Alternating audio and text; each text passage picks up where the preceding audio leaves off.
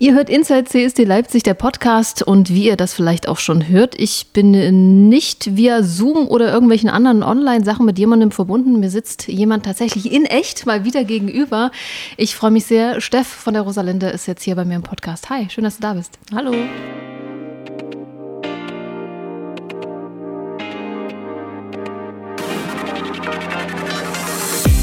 Hey, schön, dass du da bist.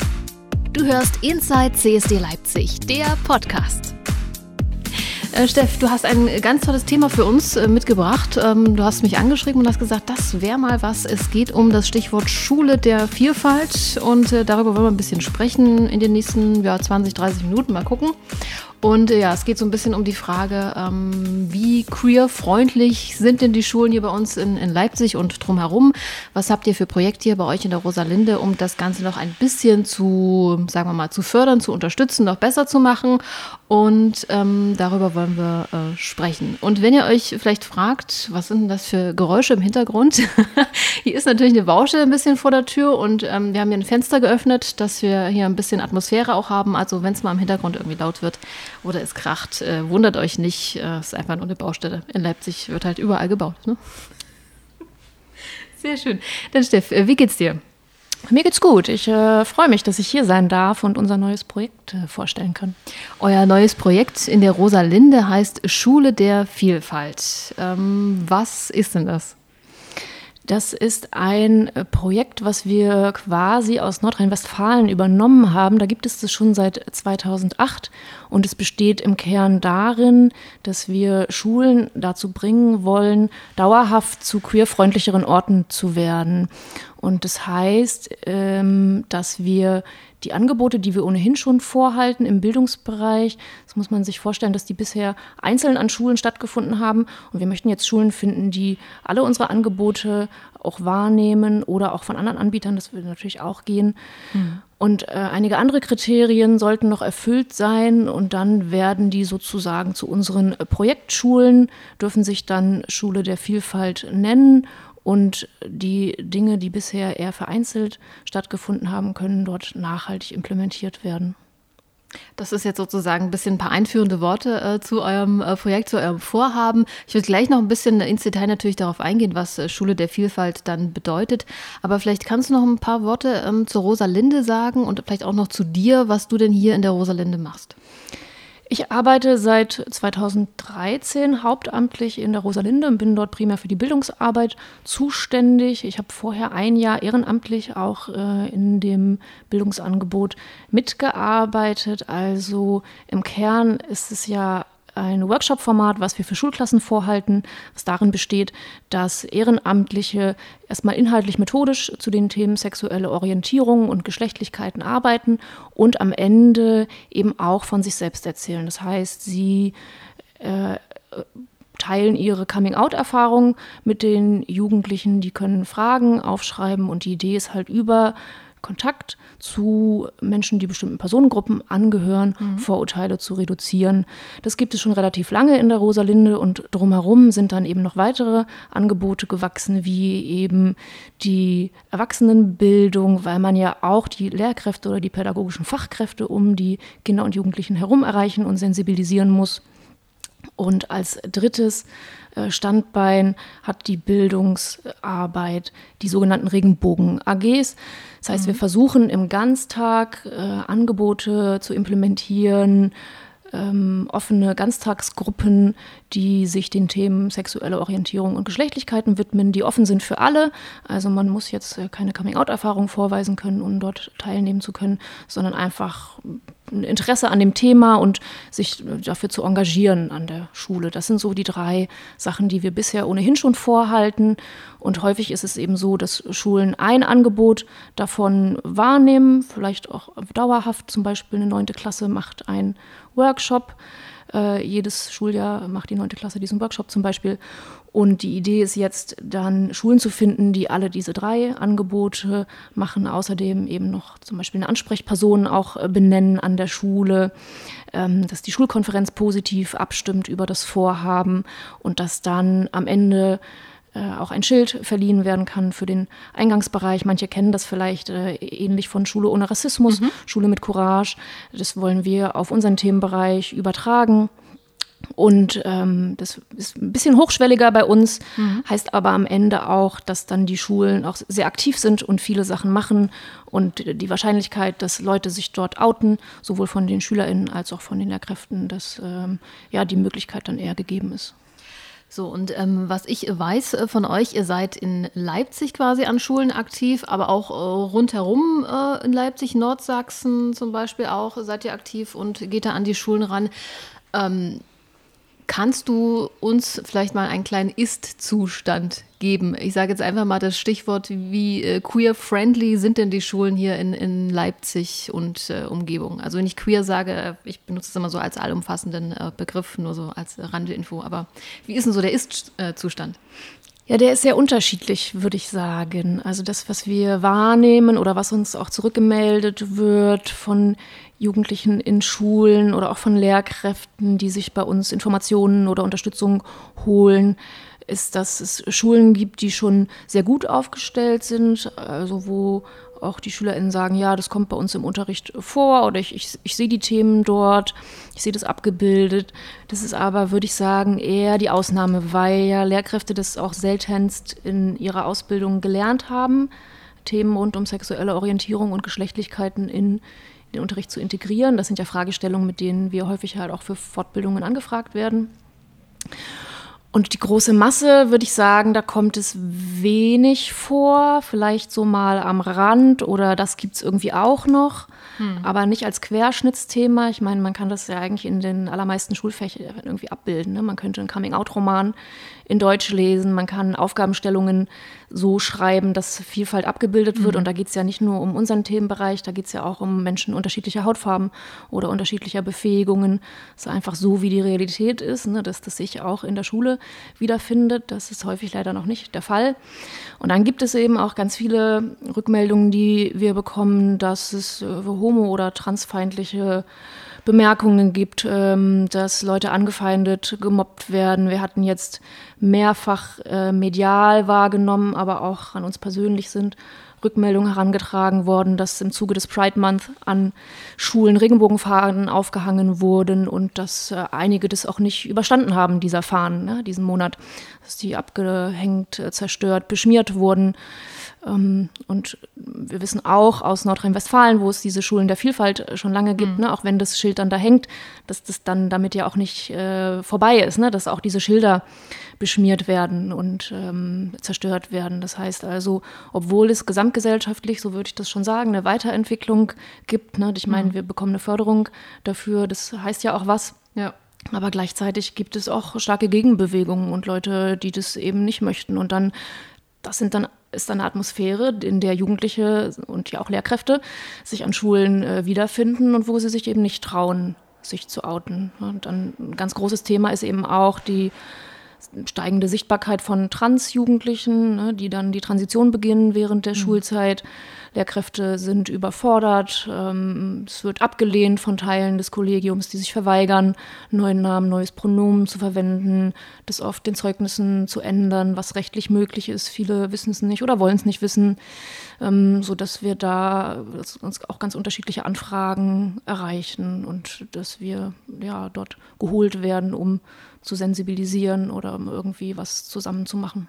Wo man natürlich auch sagen muss, es ist ja gut, wenn, wenn die äh, auf euch zukommen und sagen, hey, wir, wir hätten da gerne Unterstützung. Ne? Wir, wir fühlen uns da vielleicht irgendwie nicht, nicht gut ausgerüstet mit, mit Infos oder wie wir mit unseren Schülerinnen und Schülern umgehen, wenn die sagen, hey, ich ähm, stehe vielleicht doch auf Frauen oder ich glaube, ich bin trans oder was auch immer. Das ist ja an sich eine, eine, eine gute, äh, gute Sache. Ähm, hast du gemerkt so in deiner Arbeit, dass sich das so in den Jahren verändert hat, dass vielleicht mehr auf euch zukommen? Ja, auf jeden Fall. Also ich würde sagen, der Verein ist insgesamt sichtbarer geworden. Also ich glaube, die Rosalinde ist ziemlich bekannt mittlerweile in Leipzig. Man weiß, dass wir für diese Themen zuständig sind. Entsprechend werden wir angefragt und das ist natürlich äh, gut.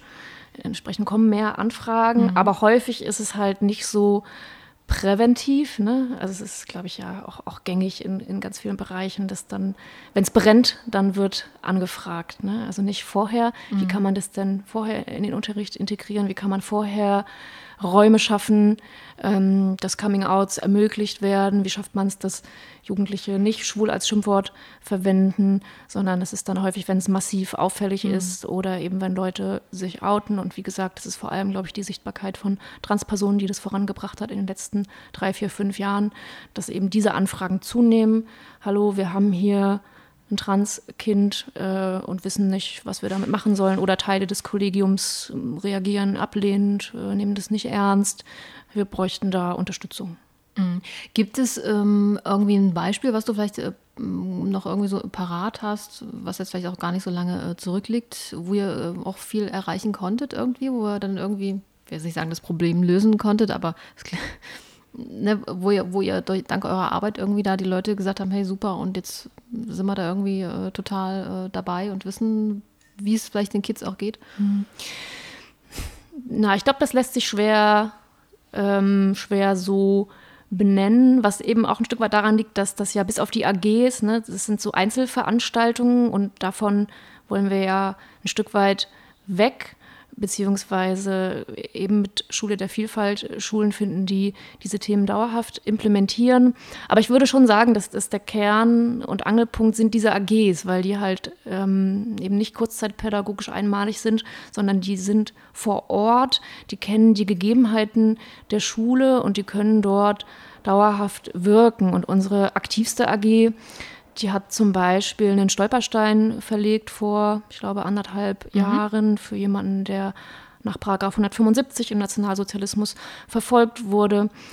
Also die ne, können sogar über die Schule hinaus äh, für Sichtbarkeit sorgen und, und was hinterlassen in der Stadt.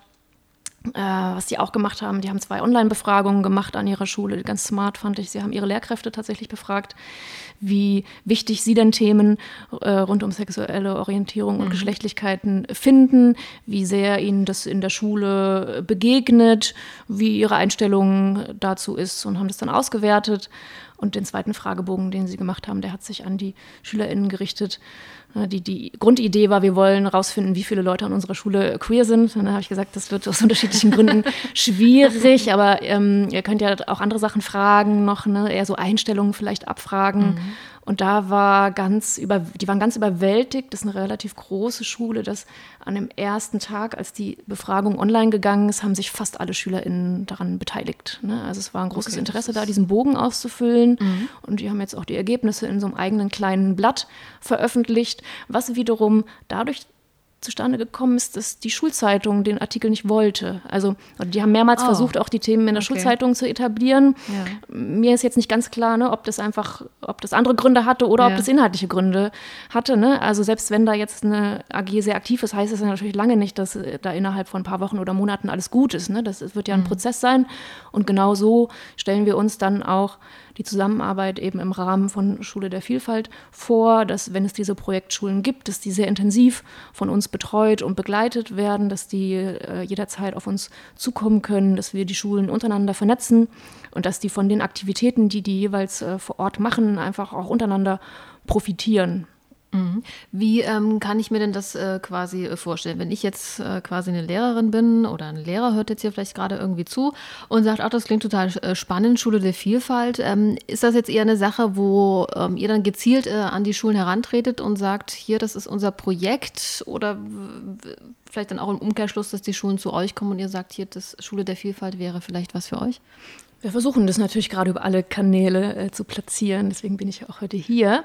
Und ich habe oder wir haben einen neuen Kollegen, Adam Williams, der wird vor allem dafür zuständig sein, dieses Projekt voranzubringen. Und wir haben heute tatsächlich auch zusammengesessen und uns überlegt, äh, wie funktioniert das am besten. Also wir werden alle Schulen ohnehin anschreiben mhm. in den nächsten Wochen, ähm, die Schülerinnenvertretungen auch in den Schulen jeweils versuchen zu erreichen auf andere Art und Weise Werbung für das Format machen, auch den Schulen Bescheid zu sagen, bei denen wir eh schon regelmäßig sind und erhoffen uns dann einen entsprechenden Rücklauf an Schulen, die das äh, wichtig finden und die da in den Prozess gehen wollen. Und wenn man das jetzt mal so ein bisschen an einem, vielleicht beispielhaft irgendwie versucht zu erklären. Also, ne, ihr geht an die Schulen ran und sagt, hier, das ist unser neues Projekt. Wollt ihr euch da irgendwie beteiligen? Wollt ihr Schule der Vielfalt werden? Wenn die Schule sagt, yay, super toll, sind wir dabei. Wir haben ja eh schon äh, eine Regenbogen-AG bei uns äh, an der Schule. Wir sind da ja schon, schon gut dabei. Wie würde das dann in der Theorie dann oder auch dann praktisch natürlich äh, weitergehen dann? Genau, da müssten wir halt schauen, ähm, wie sieht es aus mit den Schulworkshops, ähm, welche Klassenstufe kommt dafür in Frage. Ab der siebten aufwärts bieten wir das ja an, ähm, dass man das schon mal festlegt oder vielleicht auch erste Workshops schon äh, plant durchzuführen. Mhm. Ähm, dann müssten wir schauen, wie wir irgendwie zeitnah das Kollegium schulen, äh, dass dann wenigstens ein Teil davon sich, sich, die sich interessieren dafür, vielleicht auch alle, je nachdem, wie groß die Schule ist, ähm, dass sie sich mit diesen Themen befassen können, dass sie sensibilisiert werden für Belange äh, queerer Leute, für Lebenswirklichkeiten, ne? für was bedeutet es überhaupt, ein Coming-out zu haben mhm. und warum ist das gerade in der Schule so schwierig. Ähm, dann bräuchten wir die Ansprechpersonen, die nach innen und nach außen äh, funktioniert, dass wenn Leute im Coming-out da irgendwie Probleme haben, dass sie sich an die Person wenden können, aber auch, dass wir, wir eine Kontaktperson haben. Häufig werden das wahrscheinlich Beratungs- oder Vertrauenslehrkräfte sein oder die Schulsozialarbeit, die eignen sich da einfach besonders gut für. Äh, wir würden in die Schulkonferenz äh, kommen, beziehungsweise das Vorhaben müsste in der Schulkonferenz abgestimmt werden, weil wir halt sicherstellen wollen, dass jetzt nicht nur drei engagierte Leute an der Schule ja. das wichtig finden, sondern dass einfach die Mehrheit der Schule dahinter steht. Das wäre auf jeden Fall wichtig und die Schule würde eine Selbstverpflichtung unterschreiben. Ne? Also selbst wenn man jetzt noch nicht alle Formate sofort umsetzen kann, das aber absehbar ist, wir haben das vor, wir werden das regelmäßig machen. Ähm, wenn das äh, sozusagen, wenn da ein Häkchen hinter ist, äh, dann könnte man diese, dieses äh, Schild verleihen und vielleicht so als kleine Motivation. Wir haben eine Zusage von der sächsischen ähm, Gleichstellungs- und Justizministerin Katja Mayer. Sie würde der ersten Schule dieses äh, Schild übergeben. Also in einer feierlichen Einweihung könnte man dann das Schild an der Schule anbringen. Mhm. Ähm, ist ja auch nochmal eine gute, ich sage jetzt mal, Außenwirkung. Das ist eine gute Außenwirkung. Werbung zu sagen, genau, und das ist ja eh was, was denke ich, was die Schulen auch äh, perspektivisch darin auch sehen werden, ne? dass sie nicht nur nach innen natürlich queerfreundlicher werden, mhm. sondern dass das nach außen auch ein Qualitätskriterium sein kann. Ne? Beispielsweise, wenn Eltern das einfach wichtig finden, dass die Schulen da aufgestellt sind, mhm. dass sie sich vielleicht Schulen auch nach diesen Kriterien aussuchen oder aber was uns immer häufiger auch erreicht, sind Anfragen von Eltern, die, die meistens Transkinder haben und da steht ein Schulwechsel an, aus welchen mhm. Gründen auch immer, und sie suchen dann eine Schule, die, die gut aufgestellt ist und wir dann ja immer nicht so genau sagen können, welche Schulen sind es eigentlich, ne? weil wir sagen, wir können sagen, okay, da gibt es vielleicht eine AG und hier gibt es irgendwie einmal im Jahr Workshops, aber darüber hinaus können wir es natürlich nicht, nicht versprechen. Ne? Und das wird, wie gesagt, auch mit diesem Projekt können wir es mhm. nicht versprechen. Aber die Wahrscheinlichkeit, dass dann vor Ort vielleicht auch Beschwerdewege existieren oder man weiß, was man vielleicht machen könnte, um die Situation zu verbessern, die ist auf jeden Fall an diesen Schulen eher gegeben. Und ähm, genau, dann würde, würde dieses, Schul, dieses Schild dann im Eingangsbereich hängen und wenn es dann eine Handvoll Schulen gibt, vernetzen wir die natürlich auch untereinander. Das wäre dann also auf jeden Fall der Idealfall und ein ganz großes und äh, wie ich finde ein sehr, sehr tolles Projekt. Also ich habe gerade so kurz darüber nachgedacht. Also meine Schulzeit liegt jetzt auch schon ein bisschen äh, her. Ich überlege gerade, wann habe ich Abi gemacht? Äh, 2006 oder so. und, äh, also da war Schule der Vielfalt äh, oder queere Identitäten oder so. Äh, das war jetzt nicht wirklich, nicht wirklich Thema. Also also ich bin zwar in einem Umfeld irgendwie groß geworden, wo da jetzt irgendwie keine oder keiner irgendwie großartig ein Problem hatte oder so, was ja nicht, nicht immer, nicht immer so ist, ne? Anderswo, du hast es ja auch schon angesprochen, dann fallen halt auf dem Schulhof irgendwelche Schimpfworte, ähm, wenn es um queere äh, Kids geht oder so, aber das hat sich natürlich schon in den Jahren dann echt dann doch äh, schon verändert. Wie war das vielleicht bei dir? Hast du da irgendwie in, de in deiner Schulzeit gab es da irgendwie sowas in der Richtung schon oder war das so ein Nullthema? Also wenig bis gar nicht. Also Coming-outs nach der Schule alle erst und thematisch, dass es abgebildet wurde. Auch ganz selten, würde ich sagen. Schwul als Schimpfwort natürlich, ne? Das mhm. auf jeden Fall hat existiert, aber da würde ich auch sagen, war Ebbe. okay, aber wir sind jetzt zum Beispiel, also was heißt zum Beispiel, wir sind ja auf dem hoffentlich richtigen Weg und, und ihr natürlich auch von der Rosalinde und mit, der, mit dem Projekt Schule der Vielfalt da was äh, zu verändern. Gibt es da, ähm, würde ich nochmal eine Nachfrage stellen wollen, du hast gesagt, ihr macht diese Regenbogen-AGs oder ähm, ab, ab Klassenstufe 7. Hat das einen besonderen Hintergrund oder könnte man da noch eher schon eigentlich. Damit anfangen? Oder? Die Schulworkshops, die sind ab Klassenstufe 7. Manchmal fragen aber auch Grundschulen an. Also es gibt manchmal vierte Klassen, die sagen, oh, wir sehen hier, das Thema ist da, eben zum Beispiel auch über schwul als Schimpfwort oder die Kinder haben ganz viele Fragen. Äh, dann machen wir das mit abgeänderten Methoden, mhm. mehr so auf Familienform, Schimpfwort, Schimpfwörter, Gemeinsamkeiten, Unterschiede, Umgang miteinander ausgerichtet. Äh, auch mal für die vierten Klassen. Mhm. Aber sonst ab der siebten Klasse einfach, weil die Methoden so da sind, dass, die, dass es da um Perspektivenübernahme geht, dass so ein bisschen eine Vorstellung von Gesellschaft und Ungleichheit mhm. schon da ist, dass man solche Themen besprechen kann.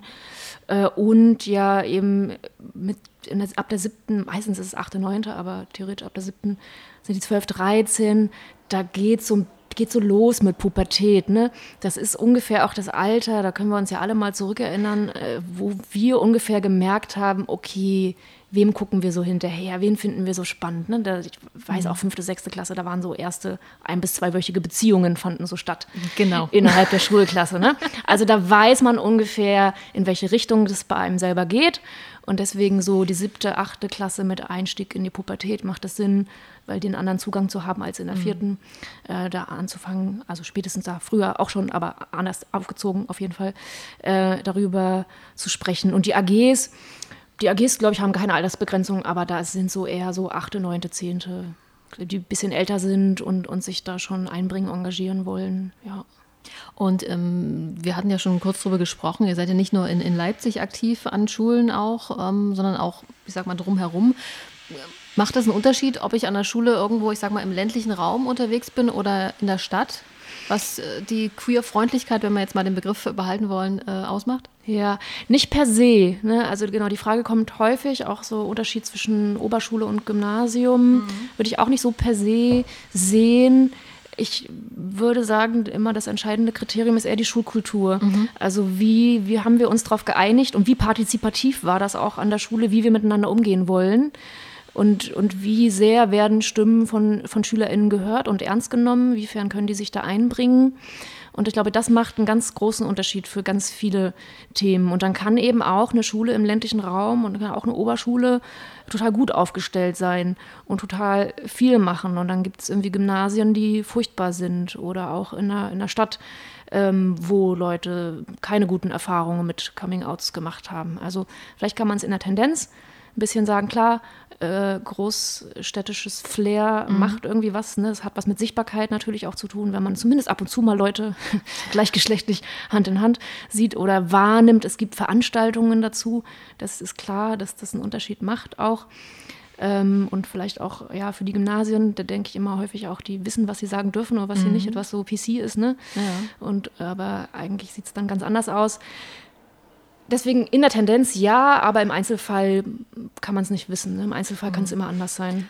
Und äh, gibt es äh, Themen, die immer wieder kommen? Geht es immer oder häufig ums Thema Coming Out? Wie gehe ich damit um, wenn sich ein Schüler oder Schülerin ähm, Lehrkraft gegenüber geoutet hat? Oder gibt es, oder sind da, ist das andere Themen, die da eine Rolle spielen? Also so aus deiner Erfahrung heraus? Ja, wir fragen das tatsächlich auch immer. Also die Ehrenamtlichen, das ist so eine Frage, die die eigentlich immer dabei haben, die es auch total sinnvoll ist zu mhm. stellen, kann man sich hier outen in der Klasse. Ne? Und ich glaube, es passiert immer häufiger, dass dann Leute auch schon geoutet sind oder Leute auch das als Chance ergreifen, also dieses Projekt um sich äh, zu outen. Das haben wir einfach vor, ich glaube, vier oder fünf Jahren in der achten Klasse, dass einfach innerhalb von zehn Minuten zwei 14-jährige Jungs sich als Schul geoutet haben, erstmalig vor der Schulklasse, ne? weil sie gemerkt haben, okay, so ist hier die Atmosphäre, ich kann das machen ist uns eigentlich gar nicht so recht, ne? weil das, ist, das löst natürlich was aus und dann lässt man die damit mhm. wieder so bisschen zurück, allein. Ne? Ja. ja okay. ähm, aber wenn, wenn sie das für, in dem Moment für sich als, als Chance begreifen, dann äh, ist das natürlich äh, gut und richtig, wenn sie das tun. Ähm, von daher, ja, genau, Coming Out ist ein, ist ein Thema. Und was immer mehr eingefordert wird auch, das sehen wir auch in der Zusammenarbeit mit den AGs, so die, einfach die Sichtbarkeit im Unterricht, ne? dass die einfordern, dass ihre Lehrkräfte das thematisieren und dass das irgendwie auf eine mindestens neutrale, besser eine positiv wertschätzende Art und Weise einfach Teil des Unterrichts ist. Und das wird die natürlich auch bestärken, dass sie ein Recht darauf haben, mhm. äh, das einzufordern und äh, dort sichtbar zu sein. Und wie ist da so die Resonanz äh, von Lehrerinnen und Lehrern so?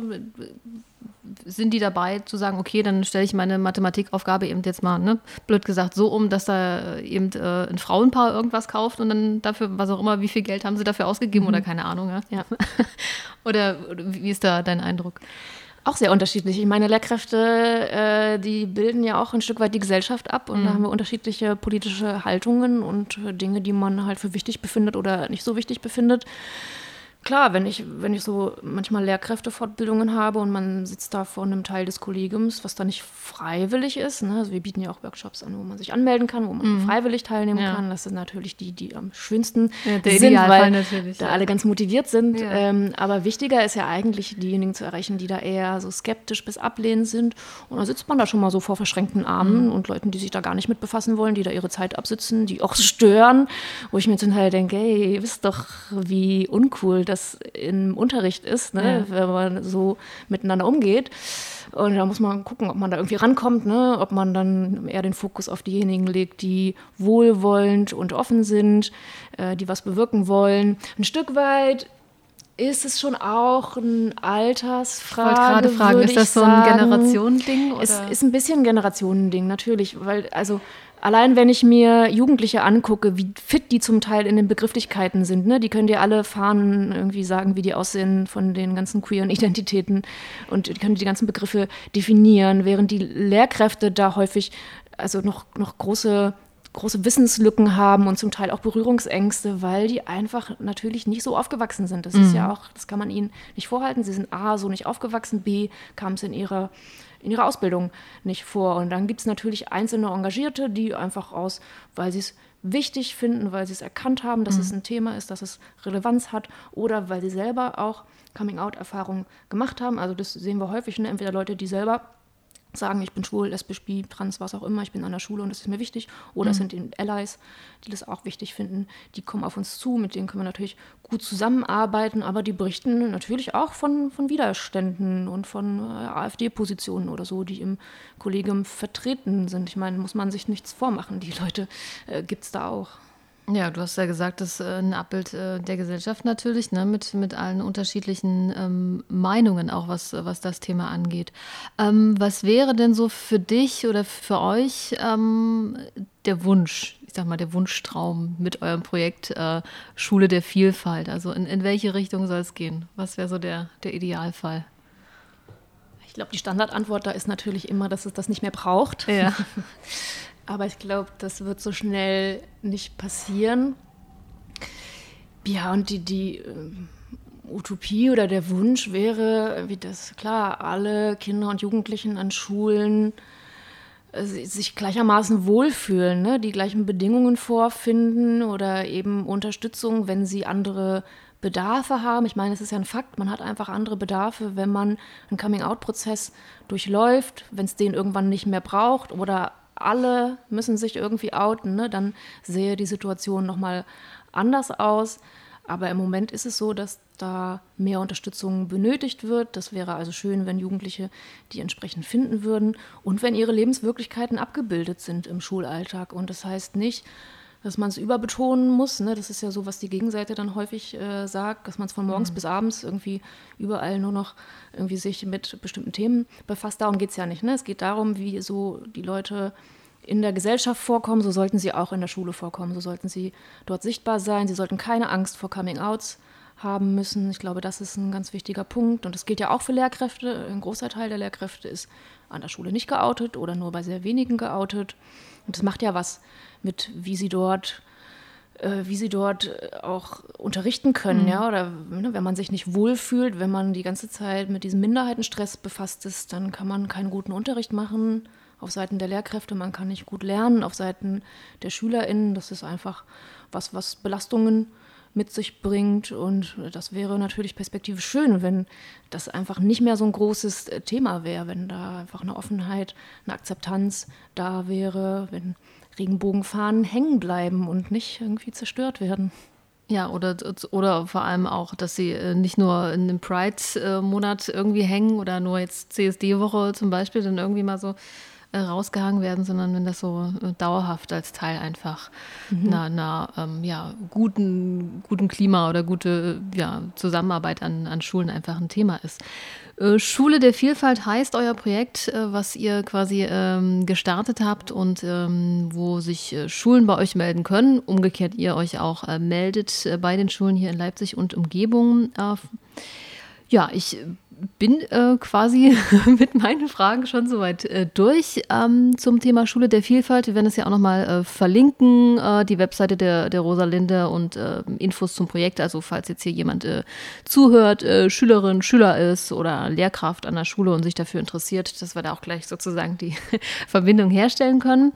Im, ja, ich danke dir sehr dass du dir Zeit genommen hast und äh, mit uns über das Thema äh, ja, gesprochen hast äh, und euer Projekt Schule der Vielfalt. Also es äh, gibt noch äh, einen ganz langen Weg, aber es hat sich zumindest schon, schon äh, ähm, hier und da verbessert und ähm, ich bin gespannt, wie euer Projekt weitergeht und sage vielen Dank und du hast jetzt sozusagen die letzten Worte für dich, Steff. Ja, vielen Dank, dass ich hier sein durfte. Wir freuen uns sehr auf Anfragen. Wir sind alle ganz doll motiviert, ähm, dieses Projekt aufzuziehen, uns da auf den Weg zu machen mit den Schulen, weil wir das echt für eine, für eine gute und nachhaltige Sache halten. Und ja, wenn äh, Schulen sich da mit uns auf den Weg begeben wollen, dann freuen wir uns sehr über Anfragen. Dann vielen lieben Dank und äh, ja, dir noch eine schöne Zeit. Bis bald. Ciao. Du hörst Inside CSD Leipzig, der Podcast. Inside CSD Leipzig, der Podcast, wird unterstützt vom Studierendenrat der HTWK Leipzig.